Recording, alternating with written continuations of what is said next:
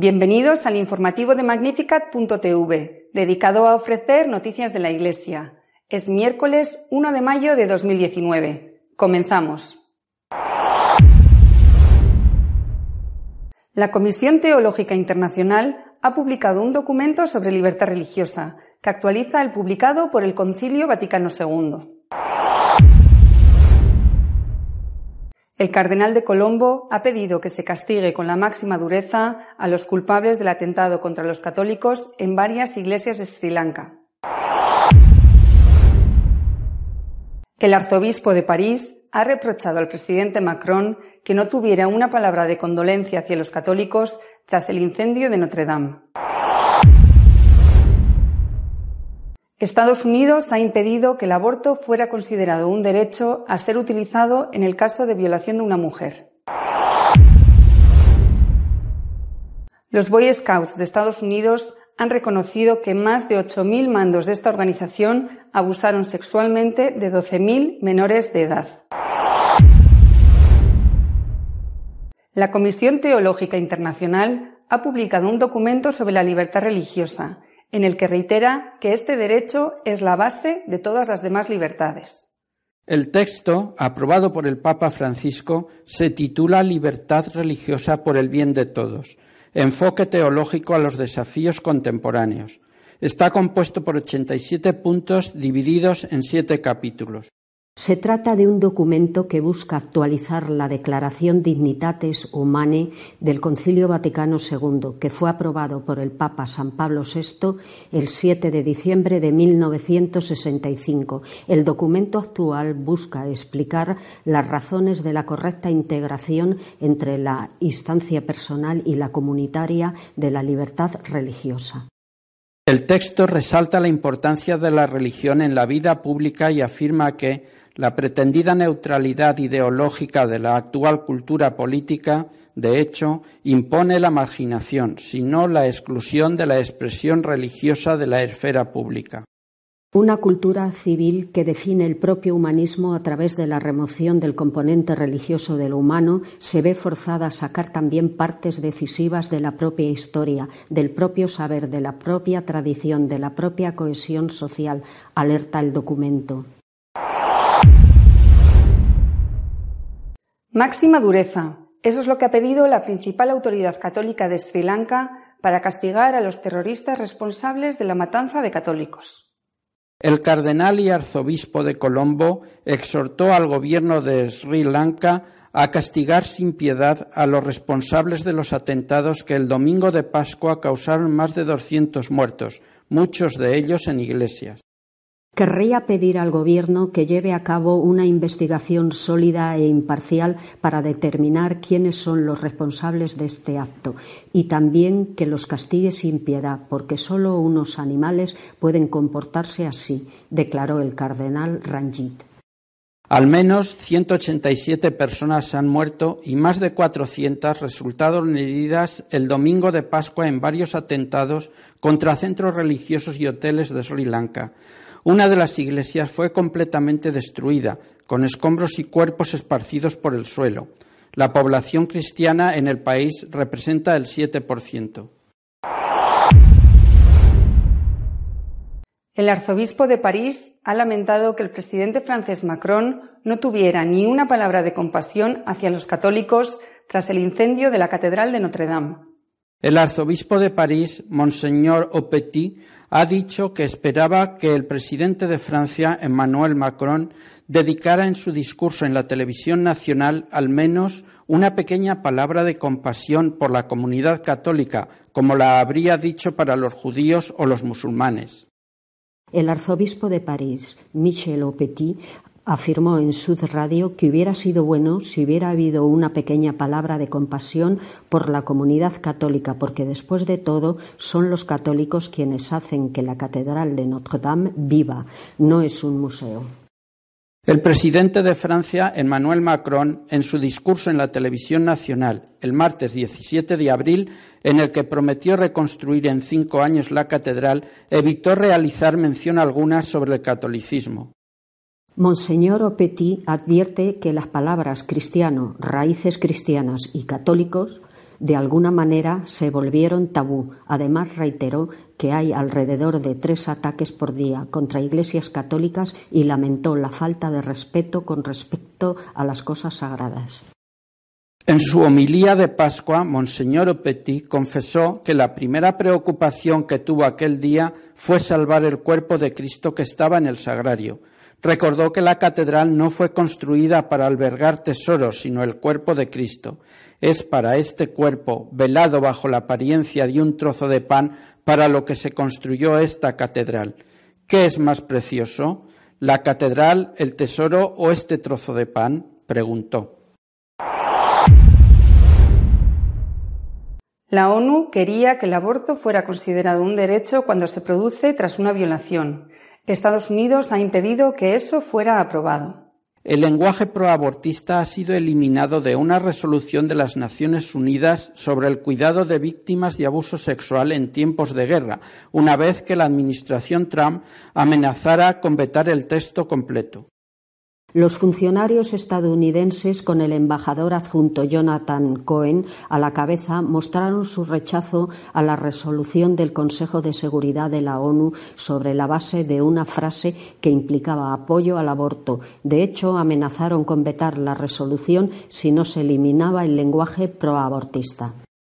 El embajador francés en la ONU, François Delat, dijo que era intolerable e incomprensible que el Consejo de Seguridad sea incapaz de reconocer que las mujeres y niñas que sufrieron violencia sexual en conflicto y que obviamente no eligieron quedar embarazadas deberían tener el derecho de poner fin a su embarazo mediante el aborto.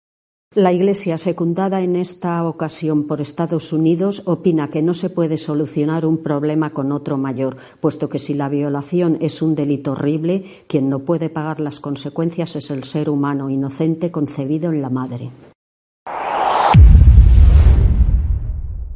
Los Boy Scouts de Estados Unidos han admitido la existencia de abusos sexuales a menores, con unas cifras que hablan de más de 12.000 víctimas. Los Boy Scouts of America ha publicado un informe sobre los casos de abusos a menores por parte de adultos desde 1944 al 2016.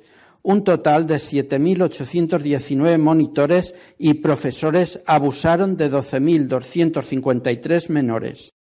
La psiquiatra Janet Warren dio a conocer esta semana los datos al declarar ante un tribunal del estado de Minnesota. Warren colaboró con los Boy Scouts a partir de 2013 para analizar un registro privado de personas acusadas de abusos sexuales, con vistas a impedir el reingreso en la organización de dichos individuos. Codificamos 7.819 documentos, lo que significa que hay 7.819 personas que ellos creen que estuvieron involucradas en abusos sexuales a menores, dijo el pasado 30 de enero Warren. Según esta profesora de la Universidad de Virginia, en los documentos pudo identificar 12.254 víctimas. La cifra es cuatro veces mayor de la que calculó The Washington Post. Tras una investigación de dos años, el periódico advirtió que los Boy Scouts ejercían de imán para los hombres que quieren tener relaciones con niños. Los pedófilos se apuntan a los Boy Scouts por una sencilla razón. Ahí es donde están los niños. Nuestro editorial de esta semana está dedicado a los nuevos mártires, como los de Sri Lanka o Nigeria, y al incendio de la Catedral de París. Las recientes celebraciones de la Semana Santa, como no podía ser de otra manera, han hecho que la atención eh, se centrara en los grandes misterios de la muerte y de la resurrección del Señor. Pero, mientras tanto, han pasado otras cosas en el mundo. Por ejemplo, el incendio de la Catedral de Notre Dame en París o los atentados contra iglesias, también hoteles, iglesias católicas en la isla de Sri Lanka, en la isla, antigua isla de Ceilán, en el Océano Índico, al sur de la India. Atentados cruelísimos con, con no que sabe muy bien cuántos muertos y cuántos heridos, pero se habla de al menos 200 muertos. Eh, merece la pena empezar a, fijarnos en estas dos cosas, eh, comenzando por lo que nos pilla más cerca, que es lo de Notre Dame en París. En este momento no se sabe con exactitud cuál es la causa del incendio. Creo que es un proceso de investigación que está todavía en marcha. Pero eh, sí que se sabe que si por un lado el incendio de Notre Dame ha traído la atención y el interés eh, en general del mundo por la enorme importancia histórica y cultural de esa bellísima catedral, eh, no es el único caso. Es posible que el incendio de Notre Dame sea fortuito, pero los otros no. El arzobispo de París, eh, Monseñor Opetit, ha dicho a raíz de esto que no hay que olvidar que se producen mm, tres atentados contra templos católicos en Francia cada semana. No mucho antes de lo de Notre Dame había ardido una de las famosas iglesias de la capital francesa, la iglesia de Saint-Sulpice. Es decir, no es un caso aislado, aunque repito, no mm, se ha intencionado el incendio de Notre Dame como parece que eh, dice la investigación, aunque esta investigación todavía no ha concluido. En cualquier caso, eh, el arzobispo de París ha reprochado, por ejemplo, al presidente francés Macron, ha reprochado que no tuviera ni siquiera una palabra de condolencia eh, hacia los católicos, como si eso fuera, Notre Dame fuera simplemente un museo. Y, y le ha dicho, no hubiera sucedido lo mismo si el incendio hubiera afectado a una sinagoga o a una mezquita. Además de, si tiene un valor histórico, intentar reconstruirla, habría dado su pésame, su condolencia a los fieles de esas religiones. No hubiera sucedido lo mismo, por supuesto, si eh, eh, los incendios o ataques contra templos católicos, repito, tres a la semana, según el arzobispo parisino, eh, fueran contra mezquitas o contra sinagogas, sobre todo contra mezquitas. El pueblo francés seguramente se habría alarmado, habría hecho algo para evitarlo. En cambio, son los templos católicos los atacados y el resultado es indiferencia. Una indiferencia terrible, quizá porque los que llevan a cabo esos atentados, esos sí que son atentados, son representantes de ese ateísmo secularista militante que se dice de sí mismo que es tolerante, pero que es cada vez más agresivo y violento. Peor ha sido lo de, lo de Sri Lanka, lo de Ceilán, mucho peor. Las escenas han sido tan, tan duras, tan crueles, que los medios de comunicación en general no han tenido más remedio que hacerse eco de ellas. Eh, no hubiera sucedido lo mismo, no sucede lo mismo cuando los muertos son, son negros africanos, por ejemplo, en, en Nigeria. Ahí la indiferencia del mundo es, es realmente ofensiva. En el caso de Sri Lanka, ahí sí que han sido los musulmanes radicales los responsables de los atentados. Y en general eh, los medios de comunicación se han apresurado a, a, separar, a deslindar el Islam de la responsabilidad de esos atentados. Vamos a ver, han sido musulmanes los que lo han hecho, eso no se puede negar, pero hay que decir, yo creo que todos lo sabemos, que la mayoría de los musulmanes en el mundo están en contra del ejercicio de la violencia eh, por estos motivos, están en contra.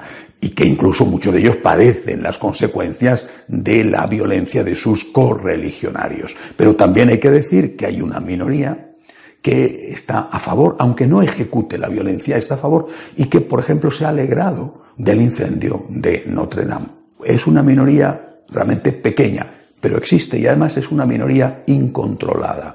Los, líderes, la mayoría de los líderes del, Islam, de la, de la religión musulmana, la mayoría de los líderes eh, eh, están, la práctica totalidad, sobre todo los importantes, están en contra del uso de la violencia, condenan tajantemente el terrorismo. Pero el problema está en que esa minoría que está a favor no les hace caso. Eso es un problema. Es un problema para ellos, para los musulmanes y es un problema para todos los demás. Esto es algo con lo que tendremos que trabajar en el futuro y que desde luego los primeros a los que les interesa resolverlo es a los propios musulmanes. Ellos no tienen una autoridad como la del Papa en la Iglesia Católica y esta es una de las consecuencias. Un sector interpreta los libros sagrados del Islam en un sentido que sí que permite e incluso que estimula el uso de la violencia contra los infieles.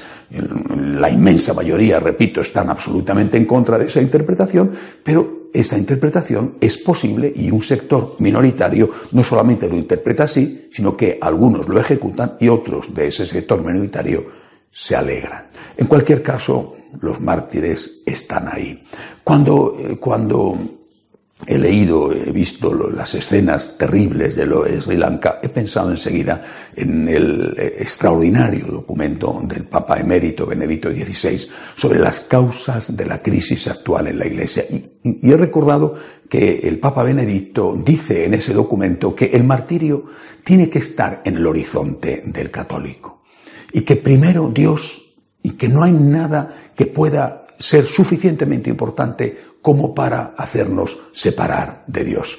Y habla el Papa, lógicamente, del cumplimiento de las leyes morales. Bueno, pues eh, estos de Ceilán, estos de Nigeria, no solamente se han encontrado con la muerte, sino que aquellos que han sobrevivido han decidido seguir fieles a su religión, seguir fieles al catolicismo, aunque saben que les puede suceder lo mismo que les ha sucedido a sus compañeros en los atentados que han padecido. Son un ejemplo para nosotros. No nos encontramos en situaciones así, por lo menos de momento, pero el martirio tiene que estar en nuestro horizonte. Y si eso está así, si está el martirio en el horizonte, sí, tenemos que estar dispuestos a seguir a Cristo, incluso dando la vida por Él si hiciera falta. Otras cosas que son menos que dar la vida tienen que estar también en nuestro horizonte, y este sí, en nuestro horizonte cotidiano. Los mártires que existen, los mártires de hoy, son para nosotros una luz y un estímulo para seguir a Cristo. Hasta la semana que viene, si Dios quiere. Si desean estar al día de lo que va sucediendo en la Iglesia, pueden hacerlo en nuestra página web de noticias católicosonline.org. Hasta la semana que viene, si Dios quiere.